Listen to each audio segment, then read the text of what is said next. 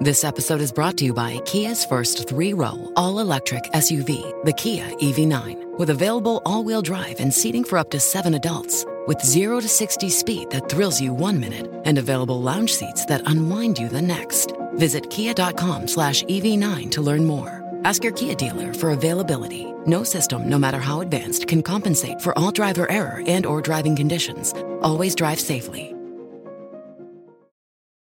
Buenos días desde San Diego, California. Soy Víctor Abarca y estás escuchando Expreso con Víctor. Hoy es lunes 8 de junio del 2020, empezamos la semana y empezamos con bastante fuerza, así que estupendo.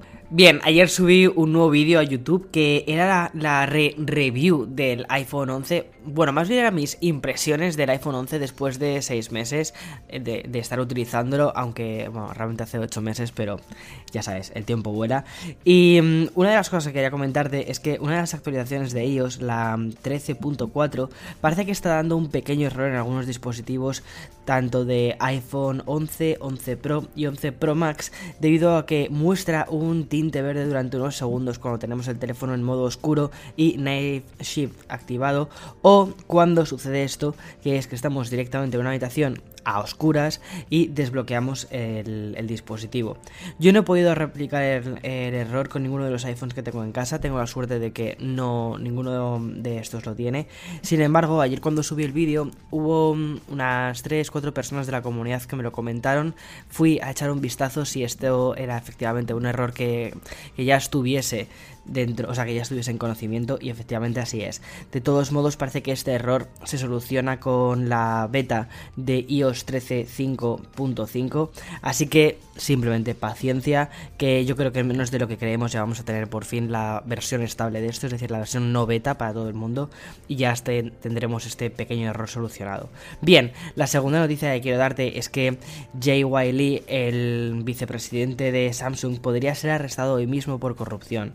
Esto viene desde ya 2015, que hubo una fusión bastante controvertida entre dos empresas del grupo Samsung, Chail Industries y Samsung City.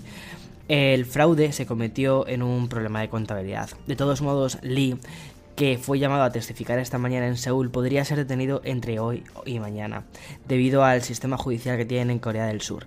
De todos modos, esta no será la primera vez ni en la que J.Y. Lee tiene problemas con la ley, ni Samsung tampoco, ya que en 2017 fue envuelta en una trama de corrupción nacional que afectó incluso a las fuerzas políticas del país. Actualmente me estoy leyendo el libro de Samsung Rising, que da un marco bastante bueno sobre cómo funciona Samsung. Habitualmente solemos pensar que las empresas son entidades privadas y que poco tienen que ver con el país en sí. Sin embargo, esto no sucede en Samsung ni en muchas otras empresas asiáticas donde el rol del CEO suele heredarse directamente de padres a hijos, y el sistema es tan vertical que incluso recuerda bastante a los sistemas militares. Para los surcoreanos, uno de los sobrenombres que tiene su país, curiosamente, es Samsung Nation, debido a que todo el mundo de algún modo está vinculado con la propia compañía. Si te interesa conocer más sobre cómo funciona esta empresa, aunque simplemente sea por curiosidad, porque a mí de verdad me parece súper súper interesante, porque a veces como tenemos esta mentalidad occidental de las cosas, no nos damos cuenta de que, oye, también hay otra forma de gestionar otras empresas y hazlo, hazlo de ese modo, hazlo con una, con una mente abierta, ¿vale? A la hora de poder entender un poco cómo funciona una de las empresas líderes en tecnología del, del mundo. Me parece súper curioso. Como te decía, si te interesa conocer más cómo funciona, te recomiendo que le eches un ojo al libro de Samsung Rising. De momento creo que está en inglés, lo ha escrito Geoffrey Kane. Y mm, no es difícil de entender, o sea, si, si el inglés no es tu idioma principal, no es demasiado difícil de entender, pero si crees que tienes algún pequeño inconveniente o lo que sea, espérate porque yo creo que sí que va a ser un libro que se termine traduciendo a otros idiomas porque está muy bien, está súper bien documentado, el trabajo que ha hecho eh, Geoffrey ha sido increíble porque va hablando de la evolución de la propia empresa durante un montón de años y es, es una visión bastante interesante. No es eh, una visión pro PR, es decir, no está. Mm, no, no endulza la historia eh, de ningún modo, sino que es una visión bastante periodística. Además, trata sobre temas bastante interesantes, como por ejemplo eh, todo lo que sucedió con el, Note, con el Note 7. O sea, que está bastante bien, recoge muchos datos y en algunos casos, obviamente, pues hay muchas de las cosas, innovaciones que hay que atribuirse a Samsung porque es una empresa que, seamos sinceros, es muy buena a nivel de semiconductores, a nivel de pantallas, a nivel de, de crear procesos, son muy buenos.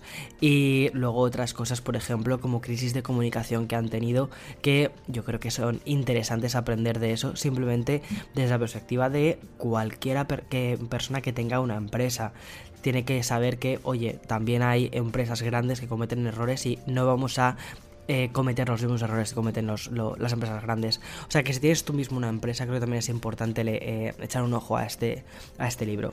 Bien, perdona que me, he ido del, del propio guion que tenía del, del podcast para hoy. Lo segundo, la tercera noticia que te quiero comentar es que hoy Xiaomi ha mostrado en la web de Weibo la nueva Mi Band 5, la pulsera inteligente de Xiaomi, que sirve para monitorizar actividades físicas y también el sueño. Esta vez en las imágenes que ha publicado la compañía se pueden ver tres nuevos entrenamientos, yoga, saltar a la comba y remo.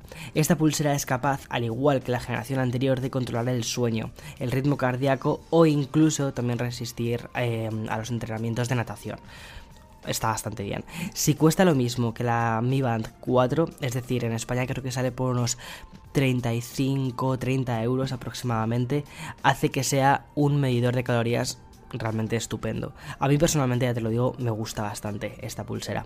Y mm, ya por último, la, la, última mención que quiero hacer es que hoy, si tienes un sistema mm, eh, Sonos, de sonido Sonos, ya puedes actualizarlo con la nueva aplicación Sonos S2 solo están, mejor dicho, los más actuales. Y probablemente hoy también sea una especie de noticia algo agridulce porque este sistema también lo que está haciendo, esta aplicación lo que está haciendo es dividir un poco el, el sistema Sonos en dos. La generación 1, digamos la S1 y la generación 2. Por ejemplo, mi Play 5, mi Sonos Play 5 se queda en la generación 1 y esto hace que no pueda emparejar ahora el Play 5 con, con la, con la, mm, con la barra de sonido de Sonos.